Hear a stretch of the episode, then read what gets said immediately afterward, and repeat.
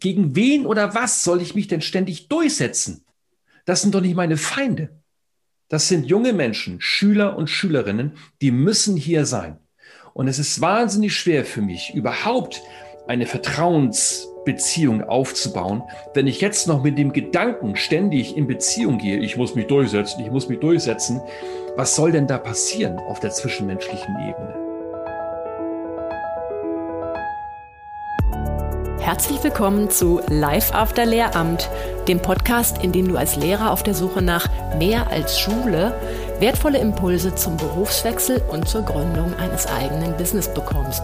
Und zwar von den Menschen, die den Weg aus dem Lehrberuf selbst gegangen sind.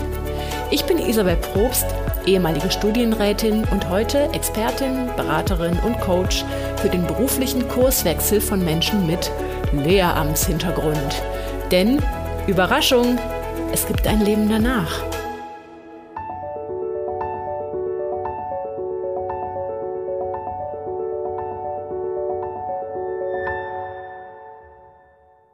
Hallo ihr Lieben. Heute starte ich direkt in Medias Res, wie man so schön sagt, denn ich habe euch was anzukündigen, das ihr nicht verpassen dürft. Ich durfte nämlich als Speakerin zu Gast sein auf meinem allerersten Online-Kongress beziehungsweise ist es nicht mein Online-Kongress, sondern ins Leben gerufen von Andreas Reinke, meinem heutigen Gast, über den ihr natürlich gleich mehr erfahren werdet. Und weil Andreas auch ehemaliger Lehrer ist, wollte ich ihn direkt mit Fragen löchern, was ich heute tun darf. Sein Kongress Die neuen Schulen findet vom 27.05. bis 5.06.2021 komplett online statt und zwar kostenlos. Und da warten auf dich 29 Gespräche, von denen ich jetzt schon weiß, dass sie dich interessieren werden. Einfach deswegen, weil du Hörerin oder Hörer dieses Podcasts bist. Unter dem Motto Lernen braucht Beziehung hat Andreas da ein ganz buntes Line-up von Speakern zusammengestellt. Darunter Namen, die dir auch sicherlich was sagen. Der Neurobiologe Gerald Hüther, Erwin Wagenhöfer vom Film Alphabet, Menno Baumann vom Film Systemsprenger, verschiedenste männliche und weibliche und vielleicht auch diverse Bildungsvisionäre, Family Lab Trainer, Psychologen und Psychotherapeuten, Schulleiter, Autoren und eben auch mich. Mit all diesen Personen hat Andreas Gespräche geführt, die dir kostenlos zugänglich gemacht werden. Unter dem Link in den Show Notes kannst du dich dafür eintragen und bekommst den Zugang dann am besagten Tag per Mail. Und wenn du diese Folge jetzt später anhörst und dich gerade schwarz ärgerst, dass du es verpasst hast, dann schau dennoch unter dem Link vorbei. Auch nachträglich kannst du noch Zugang bekommen. Wer Andreas bereits kennt, der weiß, er ist ein großartiger Interviewer und er kennt als ehemaliger Lehrer die neuralgischen Punkte in der Schule und leistet natürlich durch seine Arbeit deswegen einen umso wertvolleren Beitrag zum Schuldiskurs. Dementsprechend musste ich ihn natürlich für heute verhaften. Sehr philosophisch und intensiv ist unser Gespräch geworden. Wir reden dabei über Andreas persönlichen Weg, über sein Thema Gleichwürdigkeit in der Schule, über Lehrerangst und natürlich über all das, was dich im Kongress die neuen Schulen erwartet. Wie gesagt, Link in den Show Notes. Dort kannst du dich kostenlos registrieren, bekommst dann ab dem 27.05. Zugang zu den Gesprächen das er mit mir geführt hat und natürlich mit allen anderen. Und jetzt wünsche ich dir aber erstmal viel Spaß mit unserem Gespräch.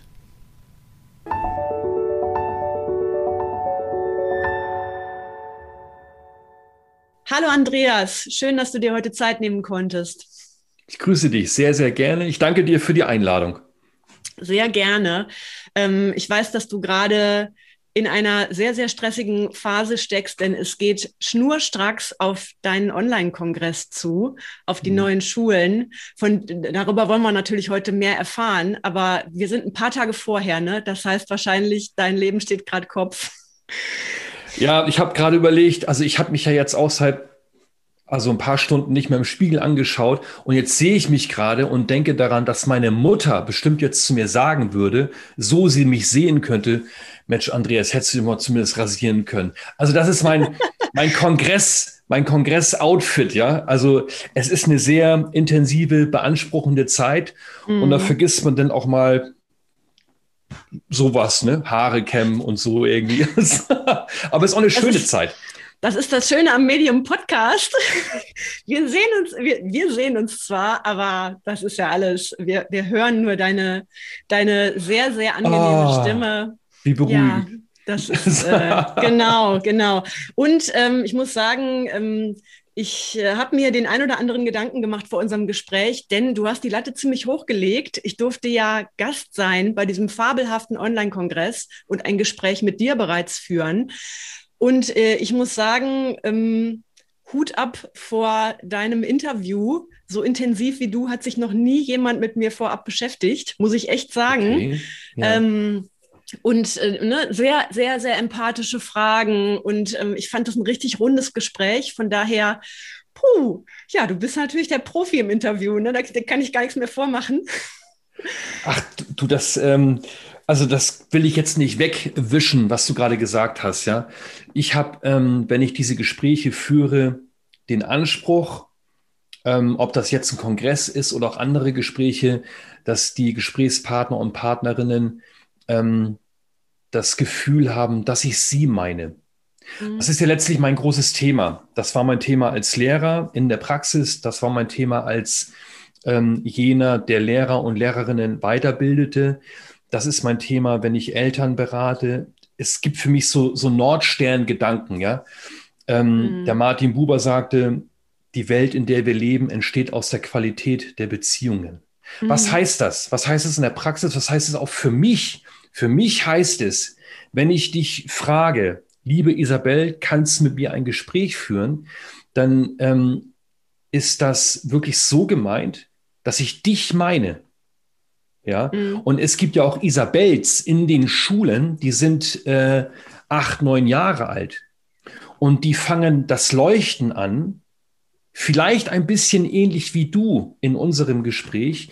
Die fangen das Leuchten an, wenn sie wirklich den Eindruck haben, dieser Lehrer, der meint wirklich mich. Der kann mhm. sich daran erinnern, dass letzten Dienstag mein Meerschweinchen krank war und fragt eine Woche später nach, sag mal Isabel, wie geht's eigentlich deinem Meerschweinchen? Mhm. Das ist es, ja. Das ist es, was Menschen brauchen. Ähm, und das versuche ich eben auch äh, nicht nur zu verkünden, sondern mhm. wirklich auch vorzuleben und zu praktizieren. Ja, also das ist mir äh, wirklich sehr, sehr positiv aufgefallen und dementsprechend freue ich mich wahnsinnig auch auf all die anderen Gespräche, die du im Rahmen des Online-Kongresses geführt hast. Ich weiß, gestern Abend äh, warst du noch mit Gerald Hüther im Gespräch und also es sind wirklich ja. tolle Namen, Erwin Wagenhöfer. Da wirst du natürlich gleich ähm, noch mehr erzählen dürfen. Aber jetzt möchte ich erstmal mehr über dich erfahren, denn ich weiß, du bist natürlich auch, darum bist du ja hier, du bist natürlich auch Lehrer oder warst Lehrer oder immer mal wieder. Du bist mhm. ähm, in diesem Kosmos Lehrercoaching auch äh, angesiedelt, beziehungsweise bin ich da auf dich aufmerksam geworden über Social Media und habe dich schon tatsächlich länger auf dem Radar. Von daher freue ich mich umso mehr, etwas über dich zu erfahren. Ich habe rausgefunden, alles begann damit ähm, mit dem Studium zum Grund- und Hauptschullehrer für Deutschgeschichte und evangelische Religion in Schleswig-Holstein. Das stimmt. Ja, ich muss schon lachen. Ich muss schon lachen, weil, also was war das für ein Studium? Ja, ich, ich sage immer im Nachhinein, am meisten habe ich eigentlich gelernt außerhalb der Universität. Ich war unfassbar lange eingeschrieben wirklich klassisch studiert habe ich eigentlich gar nicht. Ja. Ich bin oft zur Uni gefahren und das Studium bestand darin, dass ich mit einem Kollegen stundenlang in der Cafeteria saß und wir haben darüber gesprochen, was das Lehrerdasein für uns bedeuten könnte und was wir für Visionen hatten. Das war eigentlich mein Studium. Ja. Ich glaube, 14 Semester und ich hatte viel Spaß in dieser Zeit. Ähm, und am Ende ist es für mich immer noch wie ein Wunder, dass ich das Examen mhm. geschafft habe, weil das war wirklich ein komplett wildes Studium. Ich war eher mit Musikmachen beschäftigt als und so weiter. Ja. Super. Ähm, aber diese Erfahrungen haben mir, glaube ich, auch wirklich geholfen, ähm, nicht zu verschult auf das Thema Schule mhm. zu schauen. Und mit diesen Vorerfahrungen ging es mir dann auch in der praktischen Ausbildung relativ gut, sag ich mal. Mhm. Ja, Super. Ähm, du bist ja oder hast ja dann auch ähm, einen, ich sag mal, alternativen schulischen Weg eingeschlagen. Du bist heute Family Lab Seminarleiter. Der ein oder andere kann das wahrscheinlich schon mit dem Namen Jesper Juhl in Verbindung bringen, äh, dem dänischen Familientherapeuten. Ich habe gelesen, du hast ähm, dich weitergebildet in gewaltfreier Kommunikation. Du bist Trainer und Coach für Lehrer, für Eltern. Du veranstaltest Online-Kongresse. Und soweit ich das so rauslese aus deiner Lehrerbiografie, vermute ich, verbeamtet warst du nie, oder? Nee, war ich nicht. Nee. Ja. Ähm, woher nee. kommt diese, war das eine Entscheidung dagegen oder hat es sich nicht ergeben? Hat sich nicht ergeben. Also gut, während mhm. des Referendariats ähm, war ich ja schon verbeamtet. Das mhm. ist, glaube ich, äh, nach wie vor so. Auf Widerruf. Bin ich aber nicht mhm. ganz auf Widerruf, ne? Genau. Ähm, ich, ich war einfach nie in den äh, Bundesländern, in denen äh, Lehrer automatisch verbeamtet okay. wurden. Mhm. Hinzu kommt, dass ich die meiste Zeit meines Lehrerdaseins an Schulen in freier Trägerschaft verbracht habe. Mhm. Und da war das Thema Verbeamtung natürlich äh, keins. Mhm. Mhm. Also das war jetzt gar nicht so die bewusste Entscheidung. Es hat sich einfach nicht ergeben und heute bin ich damit sehr einverstanden. Dein Thema ist Gleichwürdigkeit. Da würde ich gerne mit dir heute drüber reden. Und ich glaube, dieses Konzept ist erklärungsbedürftig für diejenigen, die sich noch nicht damit beschäftigt haben und die auch noch nicht intensiver bei Jesper Juhl reingelesen haben.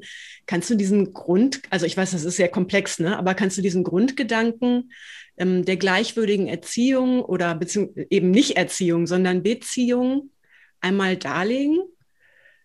Ich kann es ich kann's versuchen, muss aber gleich schon mal vorausschicken, dass ähm, mein Denken zu diesem Thema und zu anderen Themen niemals, niemals fertig ist. Ja? Also es, das kennst du wahrscheinlich auch. Man hat so Tage, da denkt man so, jetzt habe ich es, jetzt habe ich es verstanden. Die Erkenntnis und ich, wir sind eins irgendwie. Und dann führt man, führt man ein Gespräch, wie zum Beispiel gestern mit dem Gerald Hüther, zu seinem Buch Würde. Tolles Buch, ja. Mhm. In dem Begriff der Gleichwürdigkeit steckt der Begriff Würde drin. Und nach dem Gespräch gestern äh, steht für mich fest, ich darf jetzt wieder nochmal neu über diesen Begriff nachdenken. Vor allen Dingen deswegen, weil es ja nicht einfach nur ein Begriff ist. Dieser Begriff mhm. steht ja für eine, eine Haltung, eine Haltung, die zu tun hat mit, mit dem Leben an sich, mit dem Menschsein an sich.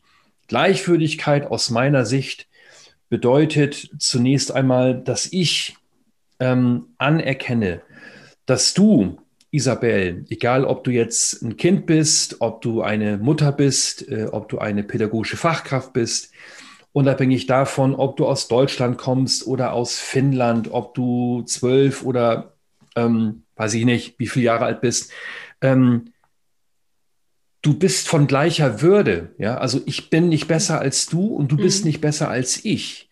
Du musst auch nichts nichts leisten oder vorzeigen, damit ich dich als Mensch anerkennen kann. Das heißt, mhm. der Wert der Gleichwürdigkeit hat, ist auf der existenziellen Ebene anzusiedeln. Ich nenne immer das Beispiel ähm, ähm, oder dieses Bild möchte ich gerne beschreiben aus dem Film Avatar. Mhm. Da gibt es diese Begrüßungsformel, ja, also ich sehe dich. Mhm.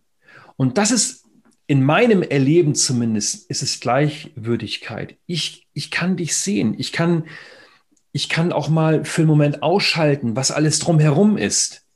Ich meine dich. Also letztlich so ein mhm. bisschen wie das, was wir am Anfang des Gespräches so ein bisschen skizziert haben. Mhm. Ja, ich kann dich sehen. Ähm, mir geht es um die Beziehung an sich. Und ich, gerade als Lehrer, ich emanzipiere mich von der Idee, dass ich wüsste, wer du bist und was du brauchst und was du im mhm. späteren Leben machen musst. Und das ist wahnsinnig schwer, weil gerade in der Schule, da ist so viel Lärm, da ist so viel Gedankenlärm.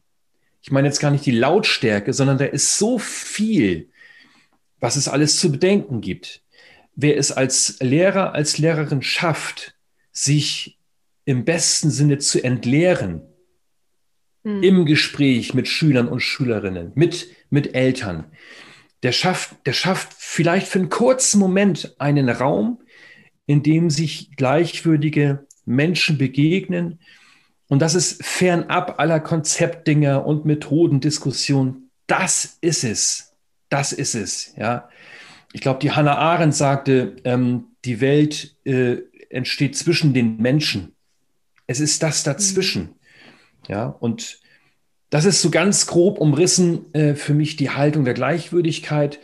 Und ich kann sie hören, die 115.000 Ja-Abers. Ähm, ist es möglich, Gleichwürdigkeit im Schulkontext mhm. äh, zu praktizieren? Und da ist meine Antwort Jein. Die ganz mhm. klare Antwort Jein. Gleichwürdigkeit beinhaltet unter anderem auch, dass ich dich nicht zwinge, irgendwas zu tun, irgendwas zu denken, irgendwas zu fühlen, sondern nochmal, ich respektiere dich so, wie du bist. Ja? Radikaler mhm. Respekt.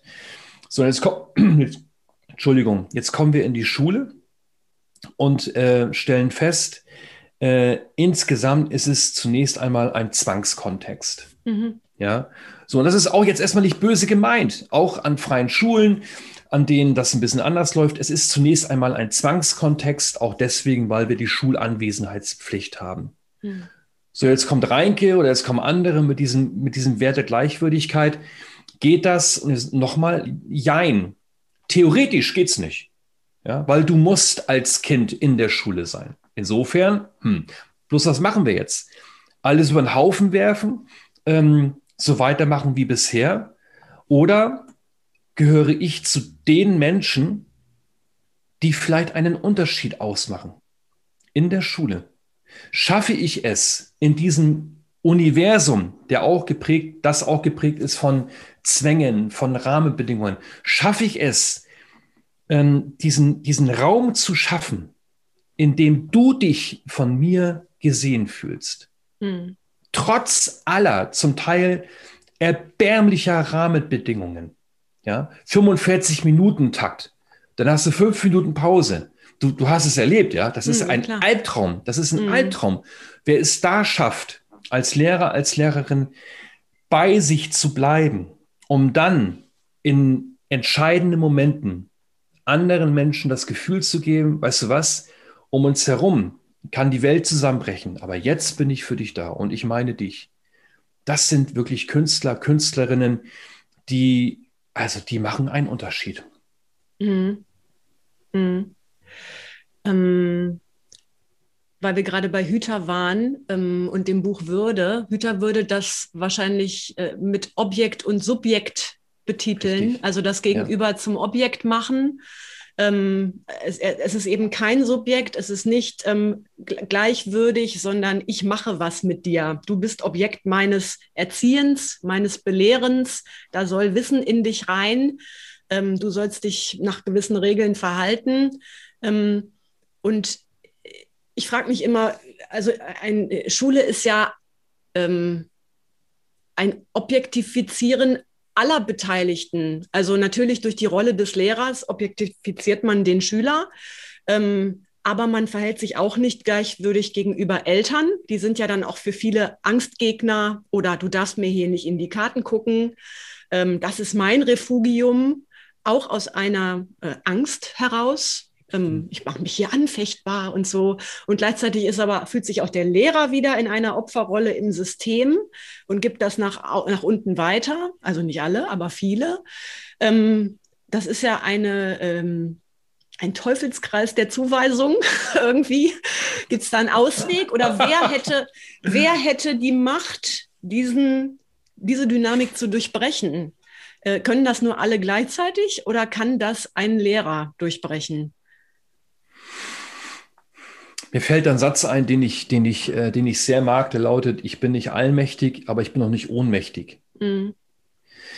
Ich habe als Lehrer, als Lehrerin im Rahmen meiner Möglichkeiten die Chance, etwas anzubahnen. Das ist was anderes als etwas zu machen. Ja, wir Lehrer und Lehrerinnen leiden auch unter einem Machbarkeitswahn. Ich muss jetzt gleichwürdige mhm. Beziehungen machen.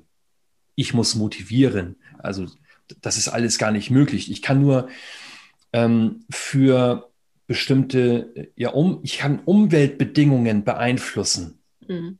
Ja, und dann kann etwas wachsen, dann kann etwas gedeihen. ähm, wozu ich mich und andere einlade, ist zu prüfen, was ist für mich, was ist für uns drin? Was können wir proaktiv ähm, beeinflussen? Wenn ich als junger Kollege, ich habe es getan, ja, wenn ich als junger Kollege in die Schule komme und ich will ähm, von vorne, ich, also ich will die Schule komplett anders machen, dann habe ich nach also vier Tagen oder zwei Wochen echt ein Problem, weil äh, damit macht man sich nicht unbedingt Freunde. Ich kann aber was anderes tun, aktiv an meiner Schule. Und ich muss, während ich etwas verändern möchte, immer darauf achten, ähm, wie kann ich das so angehen, dass ich dabei auch gesund bleibe. Weil viele, mhm. gerade auch junge Kollegen und Kolleginnen, äh, die kommen mit ganz, ganz tollen Ideen und Werten in die Schule, die wollen etwas anders machen als bisher, die wollen verändern und dann ähm, scheitern sie an eigenen Ansprüchen und äh, gehen im Laufe der Zeit vor die Hunde oder, was du sicherlich auch erlebst, da trifft man dann Menschen an, ähm, die hassen sich selbst dafür, dass sie nicht mehr aus ihren Haltungen heraus Lehrer und Lehrerinnen sein können. Mhm. Und das ist echt erbärmlich. Ja. Mhm. Also was, was, was können wir tun? Ähm, das ist kontextbezogen. Ja. An dieser Schule kann ich was anderes bewegen als an einer anderen Schule. Ich will, ich will immer wieder ermutigen dazu, dass wir als pädagogische Fachkräfte sehr viel Einfluss haben. Wir können etwas bewegen. Wir können nicht alles verändern, aber indem wir Kleinigkeiten verändern, indem wir wichtige, wertvolle Momente anbahnen, verändern wir eben doch alles. Mhm. Ja, also das Prinzip des Mobiles. Wenn, wenn ich etwas mache, dann wird das im Endeffekt alles verändern. Ja, und was weiß ich, wir kennen das aus dem Alltag. Ähm, keine Ahnung, wir sind im Supermarkt, fällt mir jetzt gerade mal so ein. Da ist es ein reges Treiben, ja. Es ist laut, es ist die Kassierer und Kassiererinnen, die plagen sich da ab und oh, alles ganz hektisch, Samstagvormittag. Und auf einmal gibt es diese eine Begegnung.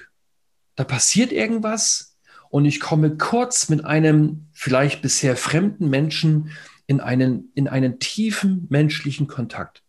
Ja, der lässt was fallen, ich hebe es auf, wir schauen uns in die Augen ähm, und da ist dieser kurze Moment der Begegnung. Das Drumherum ist nach wie vor da, aber trotzdem in diesem Treiben haben wir etwas äh, Wichtiges erlebt und angebahnt. Und das ist mir wichtig, zu schauen, mhm. ähm, okay, ich kann wahrscheinlich erstmal nicht alles verändern. Ja, ich bin nicht allmächtig. das heißt aber auch nicht, dass ich nichts verändern kann. Ich mhm. bin auch nicht ohnmächtig. So, und in diesem Bereich, der für jeden ein anderer ist, äh, kann ich etwas gestalten. Mhm. Die Herausforderung sehe ich auch sicherlich darin, genau diese Grenze zu ziehen. Was ja. kann ich gestalten und was nicht? Und genau in dieser Grauzone verbrennen sich, glaube ich, viele, ne? weil man viel zu viel außerhalb seiner eigenen Einflusszone versucht zu verändern und das hat aber natürlich überhaupt keine Chancen, weil das System anders angelegt ist. Ne? Was, was sind die ja. Chancen dabei, gesund zu bleiben? Oder wie? Also schwierige Frage, ne?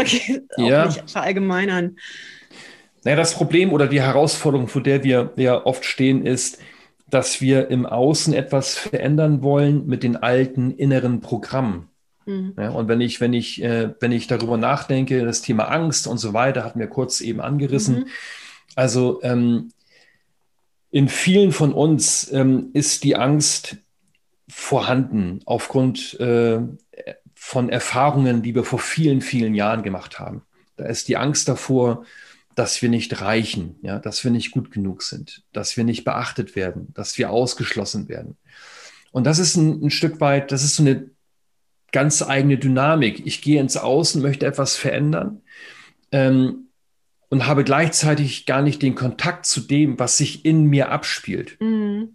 Ja, mhm. das ist, das kann echt gefährlich werden, weil wenn ich mich mit meinem, mit meinem, ähm, mit meinem Bedürfnis nach Wertschätzung nicht bekannt gemacht habe und ausgesöhnt habe, kann es passieren, dass ich im Außen etwas verändern möchte, um Wertschätzung zu erfahren. Mhm. Mhm. Also Schulveränderung als Überlebensstrategie, das dem Bedürfnis nach Wertschätzung dienen soll. Mhm. Ich weiß nicht, ob ich verständlich ausdrücken kann. Darf ich da gerade, weil ich weil ich es genau, das ist das Zitat, was ich aus deinem Buch anbringen wollte. Vielleicht ja. untermauert das nochmal so diese, dieses, äh, diese gesamte These.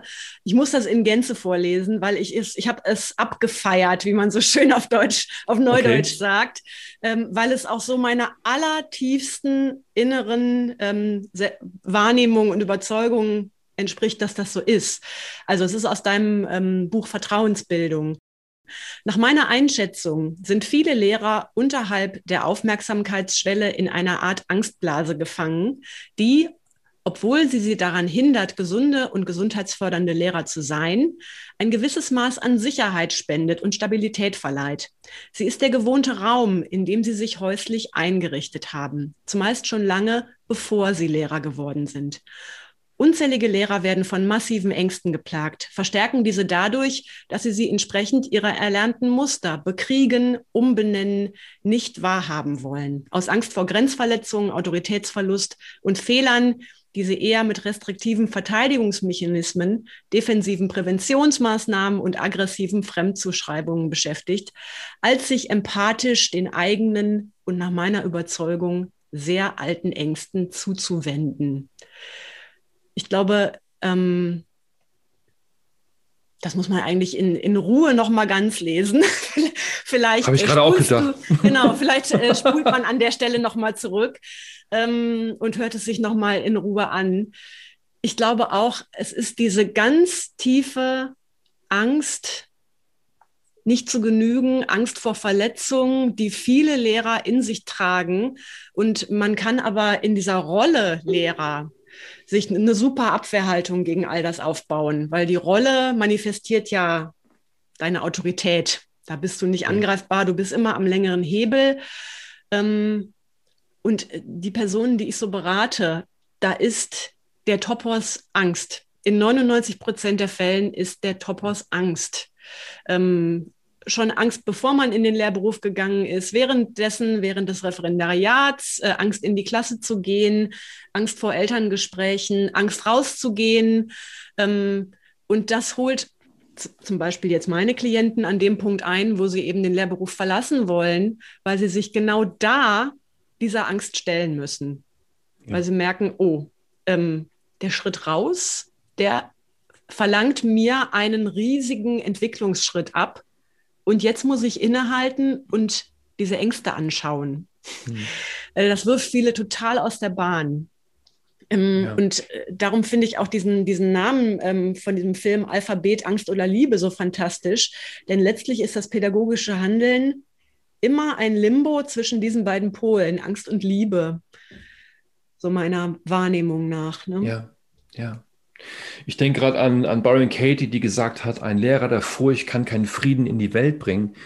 Ähm, was passiert mit mir, was passiert mit uns, wenn wir in uns ganz massive Ängste haben? Wir sind ja gar nicht grundsätzlich anders als unsere Schüler und Schülerinnen oder Eltern. Wir sind zunächst mal Menschen. Ja, das ist ja auch wieder diese, diese Idee der Gleichwürdigkeit. Wir sind erstmal Menschen. Das ist das, was uns auch vereint. So, und, und wir ticken alles ein bisschen ähnlich. Bei aller Individualität ticken wir doch ähnlich. Was passiert, wenn in uns bewusste oder unbewusste Ängste am Wirken sind? Ähm, wenn wir uns diese nicht anschauen, dann geraten wir irgendwann in diese Überlebensprogramme, in diese archaischen Notfallprogramme. Ja, Fight, Flight, Freeze. Und das ist genau das, was viele Lehrer und Lehrerinnen aus meiner Sicht ähm, praktizieren, ohne sich bewusst dazu entschieden zu haben. Die stehen unter einem unglaublichen Druck und ähm, da ist sozusagen vieles von dem, was in der Schule passiert, äh, ist das, was vor vielen, vielen Jahren äh, der Säbelzahntiger war, ja, oder die Schlange. Ja, das ist eine Gefahr.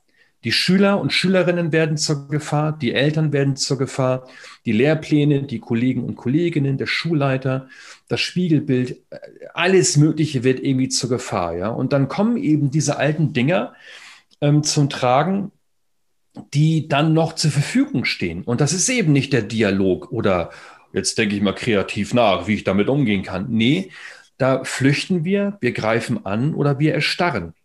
Ja. Und ähm, Angriff ist die beste Verteidigung, ist zum Beispiel eine Überlebensstrategie, um mit diesen Ängsten umzugehen. Und ich behaupte, das ist, muss ja nicht stimmen, aber ich behaupte, dass sehr viele pädagogische Fachkräfte Dinge tun nach diesem Prinzip. Angriff ist die beste mhm. Verteidigung und das ist letztlich auch das, was viele von uns bereits in der Ausbildung gelernt haben. Ich habe ja nichts darüber gelernt, wie ich als Mensch ticke in meiner Ausbildung. Das habe ich gelernt an den, in den Kneipen Kiels, ja, als ich damals während des Studiums, ja, da habe ich was über mich erfahren, aber ich habe das nicht während der Ausbildung ähm, gelernt. Mhm. Ähm, ich, ich gehe sozusagen in diesen Lehrerberuf und weiß gar nicht, wie ich ticke und bekomme zu hören von meinen Ausbildern und Ausbilderinnen, Herr Reinke, ja, oder Frau Probst, das Wichtigste, was Sie machen müssen, ist von Anfang an sagen, wer hier das Sagen hat, weil sonst, und da kommen Sie die Ängste, ja, mhm. sonst laufen Sie über Tische und Bänke, sonst tanzen Sie auf irgendwelchen Nasen herum und so weiter und so fort. Ich habe mal ein Gespräch geführt mit einer angesehenen Dozentin, die besuchte unsere äh, Schule, eine Schule in freier Trägerschaft, und mit der sprach ich auch über Beziehungsqualität und so weiter. Und sie fragte mich, haben Sie denn nicht Angst, sich nicht durchsetzen zu können? Und das ist eine Frage, die kommt so normal daher. Wir leiden heute an, an Normopathie an unseren Schulen. Da ist vieles normal, aber normal ist nicht unbedingt gesund. Mhm. Ähm, und da ist mir der, Klagen, der, der Kragen geplatzt. Ne? Ich, ich sage zu ihr, gegen wen oder was soll ich mich denn ständig durchsetzen? Das sind doch nicht meine Feinde. Mhm. Das sind junge Menschen, Schüler und Schülerinnen, die müssen hier sein. Und es ist wahnsinnig schwer für mich, überhaupt eine Vertrauensbeziehung aufzubauen, wenn ich jetzt noch mit dem Gedanken ständig in Beziehung gehe, ich muss mich durchsetzen, ich muss mich mhm. durchsetzen. Was soll denn da passieren auf der zwischenmenschlichen Ebene? Ja. Mhm. Ähm, andere erstarren, ja. Und wenn so viele Kollegen und Kolleginnen heute aus dem Lehrerberuf aussteigen, äh, was ist das? Das ist letztlich Flucht. Ja, und das ist, das kann ja ein Zeichen für ein, ein Stück Restgesundheit sein. Ja, die Leute gehen aus dem Beruf, weil sie es sich wert sind. Mhm. Ja, und spätestens dann, wenn Lehrer und Lehrerinnen diese Erfahrung machen, ich kann das nur noch für mich schaffen, indem ich aus dem Lehrerberuf rausgehe, dann bekommen äh, manche doch eine Idee davon, dass der Lehrer, Lehrerinnenmangel letztlich die Kehrseite ist davon, dass eben auch so viele junge Menschen heute Nein zur Schule sagen. Mhm. Ja. Bloß da erfinden wir neue Diagnosen. Da sagen wir halt, wie heißt das, Schulabsentismus? Ja, ne? Mhm, genau. So, und jetzt gehst du mal zur Therapie und so. Wenn, wenn ich aus dem Lehrerberuf aussteige, ja, da sagen meine Freunde nicht zu mir, geh mal zur Therapie, die sagen zu mir, mein Gott, bist du ein mutiger Mensch. Mhm. Das ist verrückt. Ja, das ist übrigens die Angst ganz vieler Menschen, die ähm, damit darüber überlegen, mache ich das?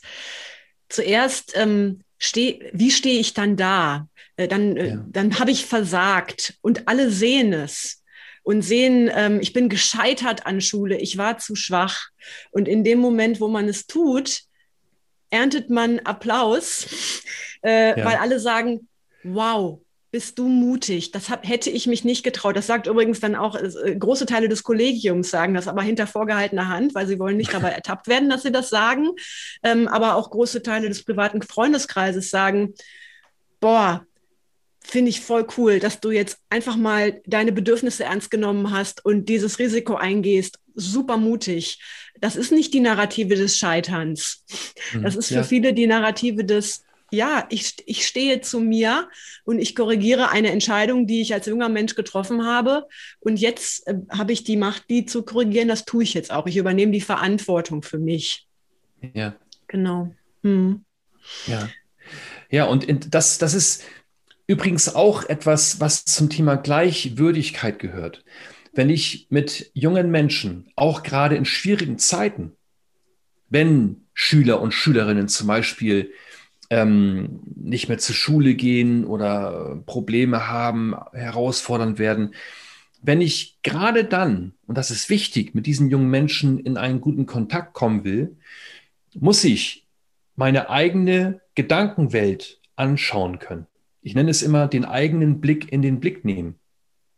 Ich habe eine ganz andere Realität in meinem Hirn, wenn ich denke, das ist einer, der macht es sich immer zu leicht. Und deswegen schwänzt er die Schule. Das ist eine ganz andere Ausgangsrealität, als würde ich denken, mein Gott, ist der mutig. Der mhm. traut sich was. Weil der im Alter von 13 Jahren, der weiß ganz genau, den Eltern ist es wichtig mit der Schule, den Lehrern, den Lehrerinnen ist es wichtig mit der Schule. Und der stellt sich hin und sagt, nee, da gehe ich nicht mehr hin. Mhm. Ich habe sofort eine andere Energie in mir und kann ganz anders mit diesen jungen Menschen in ein, in ein Gespräch kommen. Ja, also nochmal, wir Lehrer und Lehrerinnen sind oftmals zu außen orientiert. Wir wollen im Außen Dinge verändern. Wir wollen im Außen und die anderen und so weiter. Was passiert in mir? Was ist da in mir äh, am Laufen? Ja, und ich mache, wenn ich, wenn ich Weiterbildungen mache, mache ich immer sehr viele Übungen zum Thema, äh, was nehmen wir eigentlich wie wahr? Äh, was sehen wir da eigentlich? Ja, können wir sicher sein, dass es auch wirklich stimmt, was wir da sehen? Wenn ich mit Lehrern und Lehrerinnen äh, zum Beispiel darüber spreche, was passiert, wenn Eltern, ein Schüler und Lehrer zu einem Gespräch kommen. Was passiert da eigentlich? Ist ja eine, eigentlich eine einfache Sache. Ne? Und dann sage ich, naja, es mag sein, dass jetzt die elfjährige Anja in diesem Gespräch dabei ist, aber jeder hat eine andere Anja-Sicht. Mhm. Du siehst die Anja völlig anders als ich. Ja, ihr als Eltern sowieso. Und nur weil ich Lehrer bin, heißt es ja nicht, dass ich die richtige Anja-Sicht habe. Das mhm. heißt, diese ganzen Anja-Sichten, diese ganzen beschissenen Wahrheiten, Entschuldigung, mhm. in meinem Hirn, die gehören alle erstmal vom Tisch. Wir Lehrer neigen dazu, äh, Protokolle anzufertigen, ja, Tagesordnungspunkte. Wir müssen über das und das und das und das und das sprechen. Das gehört alles vom, Entschuldigung, das gehört, das jetzt komme ich hier in, in Rage. Mhm. Das gehört erstmal alles vom Tisch. Ich mache mich komplett frei. Mhm. Und das alleine ist für viele Lehrer und Lehrerinnen eine riesengroße mhm. Herausforderung, mhm. weil in der Angst, nicht zu genügen, das nicht richtig zu machen und so weiter, klammern die sich ja fest an mhm. ihren Wahrheiten. Ja. Und dann machen, das sage ich noch, und dann machen Lehrer und Lehrerinnen bisweilen diese wunderbare Erfahrung, äh, dass sie keine Lösung wissen in so einem Gespräch. Das ist ja eigentlich der Super-GAU, weil wir Lehrer und Lehrerinnen müssen immer alles wissen. Wir müssen Lösungen präsentieren. Und dann sitze ich da im Lehrer, im, im Gespräch mit Eltern und einem Kind und dann sage ich zu Eltern mit Substanz wohlgemerkt, wissen Sie, Frau Schmidt, Herr Schmidt, ich weiß es nicht. Keine Ahnung, ich, ich weiß es nicht. Ich weiß die Lösung nicht. Mhm. Und jetzt, jetzt können wir reden. Ja, und also ein ganz anderer Ansatz, weg von diesen mhm. Wahrheitskonstruktionen. Mhm.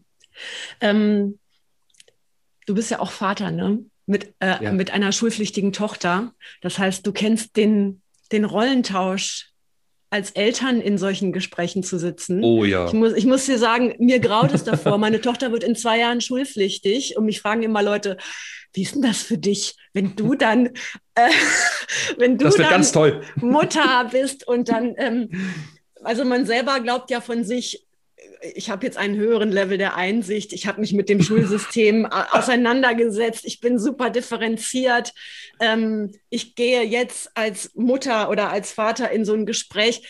Ich weiß, ja gut, ich habe diese Haltung, aber im Zweifelsfall sitzt da ja eine Lehrperson, die, die, die eine ganz andere Haltung hat und man muss damit irgendwie umgehen. ähm, ja. Wie ist das für dich als Vater? ne, die Lehrer deiner Tochter so zu beobachten, zu, also kannst du da die Finger rauslassen oder musst du dich da einmischen oder was macht das mit dir? Äh, ich will dir ja Mut machen, Isabel. Also es wird gut, es wird gut, es wird gut. Ähm, für mich, für mich war und ist es schwierig. Mittlerweile habe ich mich so ein bisschen, so ein bisschen entspannen können. Ähm, ich habe auch meine Ansprüche ein bisschen herunterfahren können, auch in dem Wissen darum, dass ich als Vater ja auch nicht alles richtig mache. Ne? Also was ist das auch eigentlich mhm. für ein Ding, alles richtig machen? Ähm, ich glaube, dass äh, manche Lehrer und Lehrerinnen es mit mir schwer hatten in der Vergangenheit. Ähm, ich glaube, dadurch, dass ich so tief in der Materie stecke, ist es auch für meine Tochter immer schwierig gewesen mit dem Thema Schule zumal ich auch lange Zeit an der Schule Lehrer war, an der sie auch Schülerin mhm. war. Ne? Ähm, ich glaube, ich würde äh, aus heutiger Sicht einiges anders machen. Ich würde vor allen Dingen versuchen, ähm, mich ein bisschen mehr zu entspannen. Ein bisschen mehr zu entspannen, weil das hilft Kindern überhaupt nicht, wenn man permanent äh, mit Puls 180 ja, zum Thema Schule nachdenkt. Ich, ich gebe aber auch gerne zu, dass da einfach äh, Dinge gelaufen sind, die einfach äh, für mich nicht akzeptabel sind. Ja, also hinzu kommt, ähm, dass ich ein sehr authentischer Mensch bin. Das heißt, ich kann mit meiner Tochter nicht so tun, als ob. Also ich, ich kann einfach nicht aus einem guten Gewissen heraus sagen, äh, ach, das ist doch gar nicht so schlimm und das ist doch eine gute Idee, dass die Verhaltenspunkte an die Tafel malen. Das geht nicht. Das geht nicht. Also dann kriege ich, eine Pinocchio-Nase. Ja? Also es funktioniert nicht. Ähm, nur mal ein Beispiel. Ähm, ich, ich erlebte meine Tochter mal, da war sie elf, zwölf Jahre alt, völlig aufgelöst äh, in der Schule, an der ich auch selbst Lehrer war. Ich kam in die Situation, meine Tochter sprach gerade mit dem Klassenlehrer, meine Tochter weinte, äh, also es war furchtbar. Ja, und dann guckt der Lehrer sie freundlich an und mich auch so ein bisschen augenzwinkernd, ne? Und sagt, also Emma, ganz ehrlich, deine Angst bildest du dir auch nur ein. Das ist das, was Jesper Juhl die Gewalt der Freundlichkeit nannte. Ja, mhm. es kommt so nett daher. Die, die Grenzüberschreitungen, die Integritätsverletzungen heute an unseren Schulen sind allein deswegen so massiv, manchmal, weil sie so freundlich daherkommen. Mhm. Ich will nicht sagen, dass es früher toller war, wenn man also auf die Finger bekommen hat, ja. Das war ja eine gewollte Grenzverletzung. Heute kommt vieles sehr nett und freundlich daher und ist sehr unterschwellig verletzend. Ich nenne das das Prinzip der, der kleinen Nadelstiche. Was passiert, wenn ein Lehrer zu einem Kind oder zu einem Jugendlichen sagt, du bildest dir deine Angst nur ein. In Klammern, das ist das, was dieser Lehrer gelernt hat, nicht in der Ausbildung, sondern das hat er gelernt, als er vier Jahre alt war, mhm. von seinen Eltern. Ja? Angsthase, Pfeffernase und so ein Zeug. In dem Moment ist die Botschaft, deine Gefühle sind einfach falsch. Mhm. Ja? Und das geht nicht. Also wenn man das Ziel verfolgt, das Selbstwertgefühl junger Menschen zu verletzen, oder auch seiner Ehefrau oder seines Ehemannes, dann macht man die Gefühle des oder der anderen falsch. Dann sagt man, also die Angst bildest du dir nur ein, ähm, reiß dich mal zusammen, ja, ach, bist mal wieder Drama Queen oder so ein Zeug. Das ist alles so, es kommt so locker, flockig, cool daher, aber mhm. es geht nicht.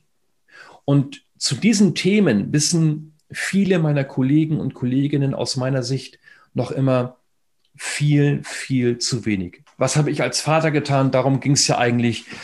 Also der Kollege tat mir im Nachhinein ein bisschen leid. Ja, ich ich, habe den rund gemacht. Mhm. Ich habe ihnen gesagt, das, mhm. das geht gar nicht. Also was Sie hier gerade von sich geben, ist so unprofessionell. Ich glaube, ich habe ihm sogar mit einem Seminar von mir gedroht. Also völlig, völlig. Auch ich war grenzüberschreitend, ja. Mhm. Aber da ich eben auch weiß, wie es als Vater gehen kann, ähm, diese Erfahrung nehme ich ja mit in, in mein professionelles Setting. Ich weiß eben auch, ähm, dass Eltern ähm, mit einer ganz anderen Perspektive da reingehen. Neulich, neulich sagte auch äh, eine Interviewpartnerin zu mir, naja, wenn Eltern und Lehrer zusammenkommen zum einen Gespräch, da muss man sachlich bleiben. Auch das klingt so normal. Mhm. Ja, ja, aber muss man sachlich bleiben und so, ne, irgendwie. Aber es geht hier nicht um Sachen. Aus der Sicht des, des, des Vaters oder der Mutter geht es hier nicht um Sachen. Es geht um mein Kind. Mhm. Ja, ich liebe mein Kind. Und wir alle wissen, was passieren kann, wenn wir verliebt sind, dann werden wir auch mal richtig doof. Können wir richtig irrational werden. Ja, und so, das ist kein Freifahrtschein, aber es müssen wir als Lehrer, als Lehrerinnen im Blick behalten, dass Eltern äh, auch wirklich mal irrational sein dürfen. Deswegen Eltern, äh, wenn ich über Beziehungskompetenz spreche oder dazu arbeite, das ist den, den Fachleuten vorbehalten. Eltern müssen nicht beziehungskompetent sein. Das ist eine andere Dimension. Die pädagogischen Fachkräfte, die müssen sich mit ihrer Beziehungskompetenz ins Benehmen setzen. Oh, das war eine lange mhm. Antwort. Du merkst, ich, mhm. ich bin Lehrer, ne?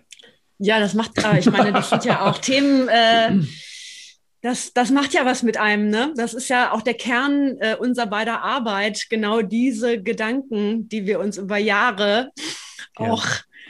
Erarbeitet haben. Von daher, da kann man sich gar nicht kurz fassen. Das kenne ich von mir selbst. ähm, sag mal, du hast mir gerade im Eingangsgespräch gesagt, du bist seit drei Jahren nicht mehr als Lehrer aktiv, arbeitest natürlich äh, rund um die Uhr mit, mit Eltern, Lehrern.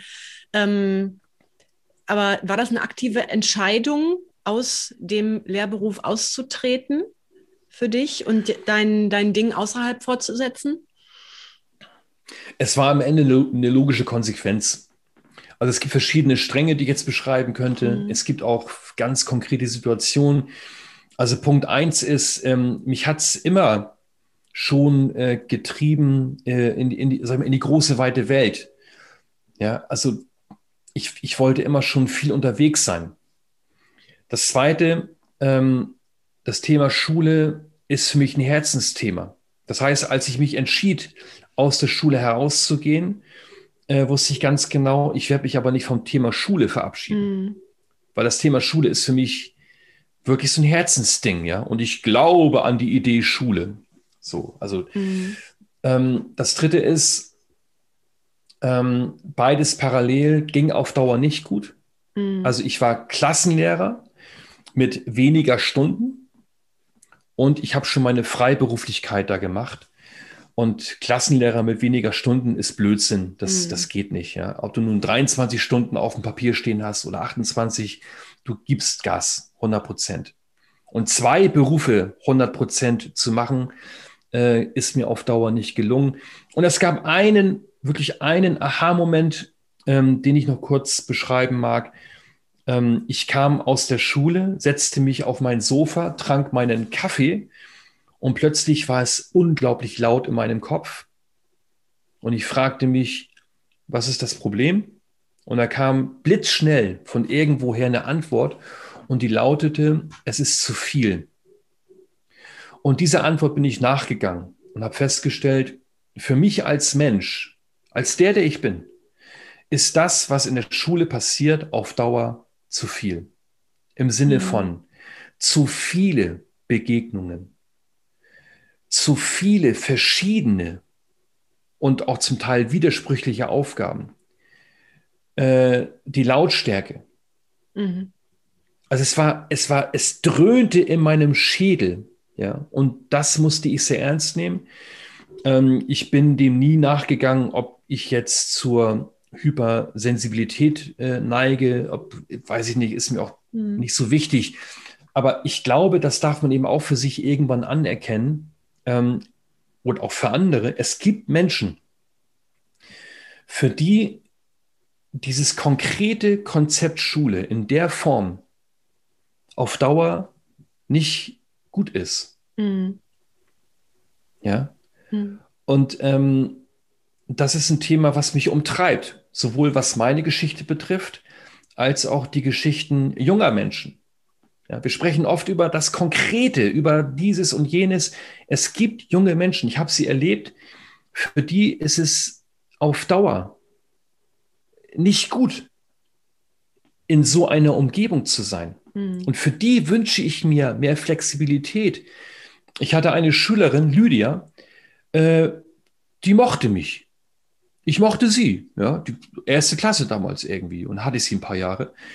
Ähm, und die war kreativ und für die war das eigentlich auch okay in der Schule. Ja, die hatte viele Freiheiten und so weiter. Aber für die war das irgendwann zu viel. Ich kann das nicht besser ausdrücken. Ähm, und irgendwann äh, hatten wir das denn so ein bisschen als, als Deal vereinbart. Ich habe zu den Eltern gesagt, also wisst ihr, wenn ihr merkt, die Lydia braucht ein, zwei Tage Ruhe, ja, dann, dann ist das so. Dann lasst sie einfach zu Hause. Mhm. Ja. Und ich werde euch nicht kritisieren. Äh, ich werde die Lydia nicht falsch machen dafür.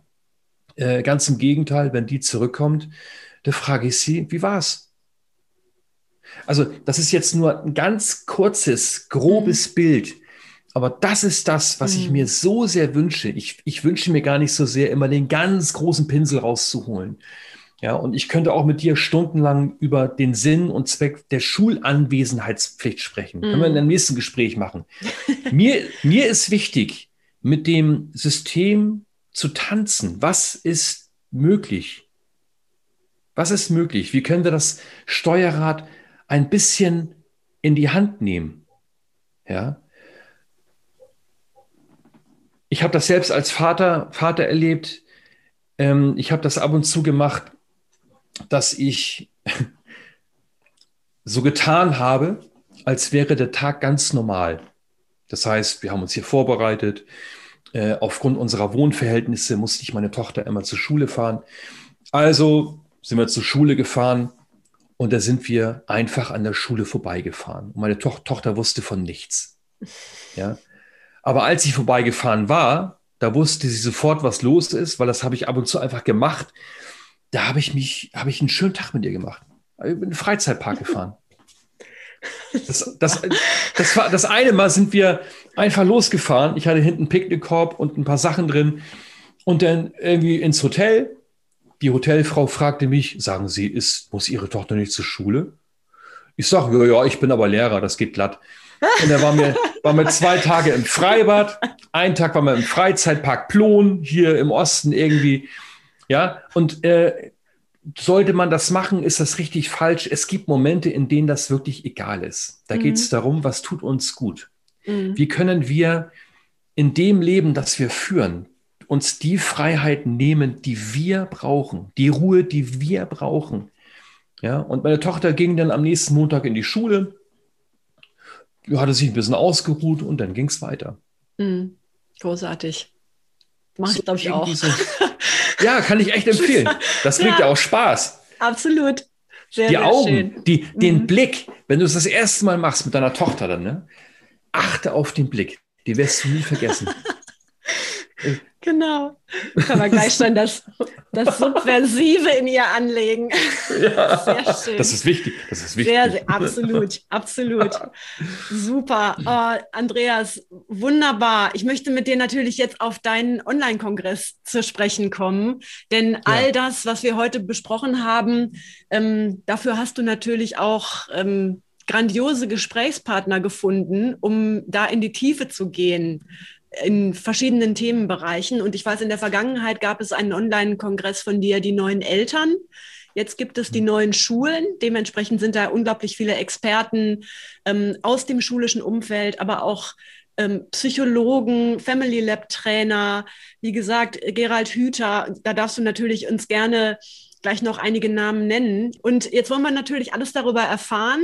Ähm, ich habe dich natürlich nicht äh, ohne Hintergedanken eingeladen, denn ich weiß, dass meine Hörer im Grunde ähm, ein, ein Rieseninteresse an diesem Kongress haben werden. Weil jeder, der sich mhm. differenziert mit Schule auseinandersetzt, und das auch noch kostenfrei im Rahmen von solchen Gesprächen tun kann, der muss sich diese Tage freinehmen, der 25., der, der 27.5. bis zum 5.6. Andreas, erzähl mal was darüber. Was ist da, wie läuft sowas ab? Wer ist da? Was kann man erwarten? Ja. Ach, das Kurzfassen fällt mir immer so schwer, Isabel. Ja, ich ähm, weiß. Ähm, also ich, ich muss, ich muss, ich fange mal so an. Erstens ist es ein Kongress für Lehrer und Lehrerinnen und für Eltern. Ganz bewusst, weil ich der Überzeugung bin, dass Schulentwicklung nur gemeinsam geht. Wir erleben heute an vielen Stellen ein Gegeneinander. Ja, wenn die Lehrer doch mal endlich und die Lehrer sagen, wenn die Eltern von heute, das ist alles Quatsch. Das müssen wir uns mal, ähm, das müssen wir überwinden. Deswegen also pädagogische Fachkräfte und Eltern sind eingeladen. Ich habe immer folgendes Problem in Anführungszeichen. Ich kann mich so schwer äh, fokussieren auf ein Einzelthema. Also ich werde niemals der Mensch sein, der eine Veranstaltung macht zum Thema, keine Ahnung was, Umgang mit Hausaufgaben. Mhm. Das finde ich erstens langweilig und zweitens ähm, trifft es auch nicht den Kern. Für mich ganz oben steht das Thema Lernen braucht Beziehung. Das ist der Untertitel des Kongresses. Die neuen Schulen Lernen braucht Beziehung. Und da habe ich geschaut, welche Themen passen aus meiner Sicht dazu. Mhm. Ja, und habe ich halt neun Unterthemen gefunden ähm, von Beziehungskompetenz über äh, was uns Schüler und Schülerinnen über Verhaltensauffälligkeiten sagen können, äh, das Thema äh, Achtsamkeit und Empathie in der Schule, das Thema LehrerInnen an Wendepunkten, ähm, Gelingensgeschichten aus den Schulen. Ich habe es genannt, Zukunftsschulen im Hier und Jetzt. Ähm, das Thema eine neue Beziehungs- und Lernkultur und noch andere Themen. Also neun große Themen, äh, zu denen ich äh, Menschen gesprochen habe, die aus wirklich bewusst verschiedenen Ecken kommen. Ja? Du hast es eben gesagt, mhm. Schulleiter, Schulleiterinnen, systemische Berater und Beraterinnen. Das Gendern mache ich konsequent, aber es fällt mir manchmal schwer, echt, muss, muss ich echt gestehen. Psychologen, Psychologinnen, ähm, Autoren, Autorinnen, also ein Blumenstrauß, weil ich eben auch diese verschiedenen Perspektiven äh, damit reinholen wollte. Ja, und das ist, äh, das ist für mich eine super spannende Aufgabe. Ja? Also wenn ich mich hinsetze und ich frage mich, Mensch, welche Menschen würde ich gerne sprechen, dann mache ich das sehr, sehr, sehr bewusst. Also ich habe nicht einen einzigen Speaker oder Speakerin dabei, so nach dem Motto, nur ich bräuchte, ich, ich brauchte noch einen oder so. Mhm. Nee, ich gucke mir das genau vorher an. Ähm, und dann lade ich die Menschen sehr persönlich ein. Das heißt, jeder Speaker, jede Speakerin bekommt von mir ein kleines äh, Einladungsvideo, ähm, weil auch hier gilt, ja, ich will von Anfang an die Erfahrung ermöglichen, der meint mich. Mhm. Genau mich, ja. So, und das kommt eigentlich ganz gut an. Ja, und wie läuft es? Also äh, die Teilnahme ist äh, kostenlos. Ja, das heißt, anmelden unter die neuen Schulen.de. Mhm. Da wird man durchgeleitet. Ich glaube, das ganze Ding ist sehr professionell aufgesetzt. Ich habe auch so ein mhm. kleines Team in der, in der Hinterhand. Und dann ist es so, dass ab dem, ist es der 27.? Ja, ich habe es hier ja? gerade. Okay. Genau. Ähm, ab diesem Zeitpunkt ist es so, dass tageweise zu Unterthemen äh, die jeweiligen drei, vier Interviews ausgespielt werden. Die Teilnehmer und Teilnehmerinnen bekommen dann die Links zu den Gesprächen mhm. ähm, per E-Mail zugeschickt. Ähm, am nächsten Tag kommt das nächste Thema mit den Speakern. Es ist sehr strukturiert.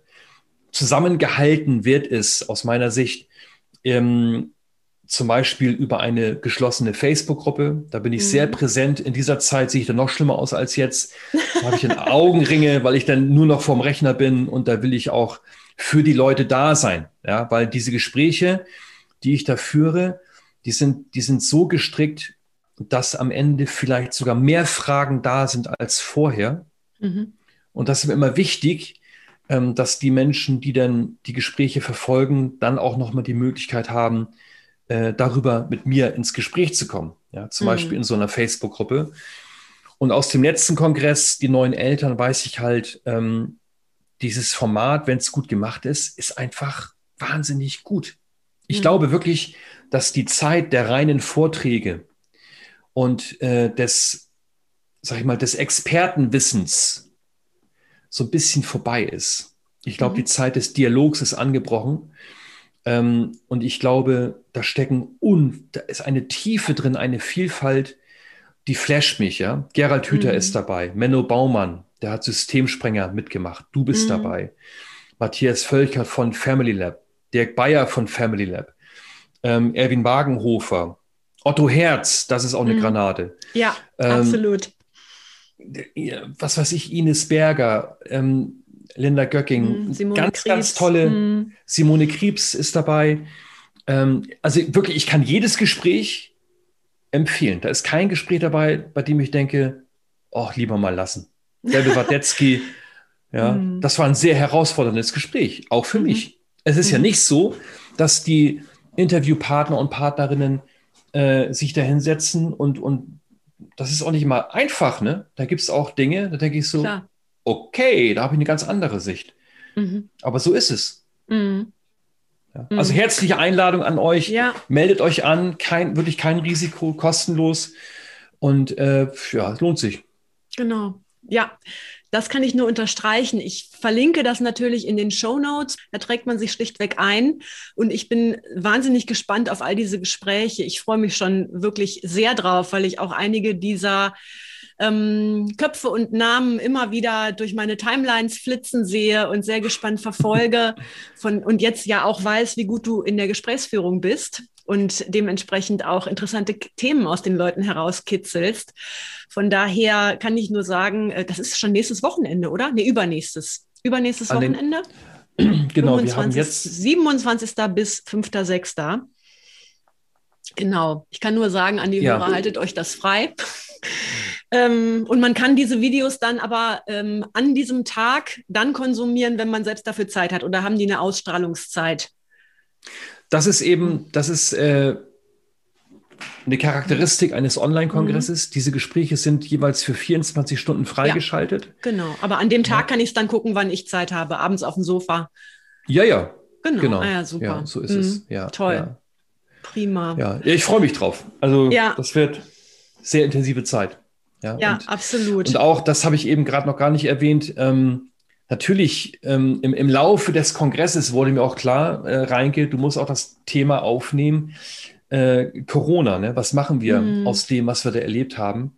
Das ist ja etwas, was uns äh, sehr beschäftigt, natürlich. Ja, und das ist eben auch sehr zentral in diesem, in diesem Kongress durchaus mhm. vorhanden, das Thema. Mhm. Ja.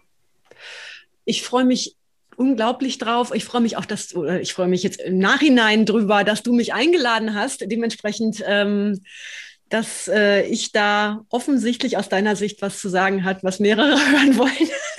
das Und das war, das, das war ein tolles Gespräch mit dir. Ich habe auch schon unter uns, wir sind ja unter uns hier, ich habe auch schon Rückmeldungen bekommen. Also auf meinem mhm. Relationship, das ist ja eine Community für Eltern mhm. und äh, Lehrer, Lehrerinnen äh, da sind die Gespräche schon verfügbar. Ja, und mhm. es gibt mhm. also auch Menschen, die das Gespräch mit dir schon gesehen haben, gehört haben und äh, Lehrer, Lehrerinnen und die haben gesagt, boah, das war richtig gut.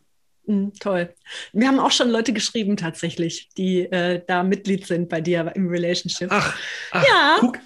auch teilweise Leute, die mir vorher schon mal gemailt hatten und die dann Rückbezug nahmen. Du, ich bin diejenige, die dir mal was geschrieben hatte und, ja, und jetzt, ja. ich bin ja auch beim Andreas und jetzt habe ich es schon geschaut cool. und ganz toll. Mhm. Wunderbar. Super. Ich ja. danke dir vielmals, dass du dir in dem Trubel dieser ähm, Vorwehen, dieses ähm, Kongresses die Zeit für mich nehmen konntest. Ich musste aber unbedingt dich da anbaggern, dich zu gewinnen für diesen Podcast noch, cool, damit wir ja. das natürlich entsprechend unter die Leute bringen können, dass das stattfindet. Super. Vielen, Andreas. vielen Dank. Ich danke vielen, vielen dir. Dank. Und ich möchte dir auch gerne ähm, auch Blumen schenken. Ja, also ich habe mich auch sehr wohl gefühlt mit deiner Art, das Gespräch zu führen. Ähm, das merke ich mal daran, dass ich dann ins, ins Reden komme. Ja? Also dann, boah, dann kommt da so ein Schwall raus. Also vielen Dank für diese wertschätzende Form der Gesprächsführung. Sehr gerne. Wunderbar, Andreas. Ich wünsche dir heute noch einen schönen Tag und noch ein paar ähm, hoffentlich nicht allzu intensive ähm, Vorbereitungstage bis zum Start. Nicht zu tiefe Augenringe, wenn es dann losgeht. Danke dir. Genau, und alles Gute. Dir auch. Bis bald. Danke. Tschüss. Tschüss.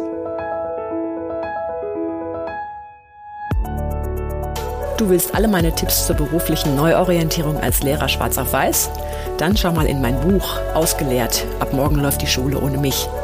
Wenn du meine Unterstützung auf deinem Weg aus der Schule oder in dein selbstständiges Business möchtest, schreib mich einfach an. Entweder über meine Seite isabelprobst.de, über Facebook, Insta, LinkedIn oder per Mail an kontakt.isabelprobst.de.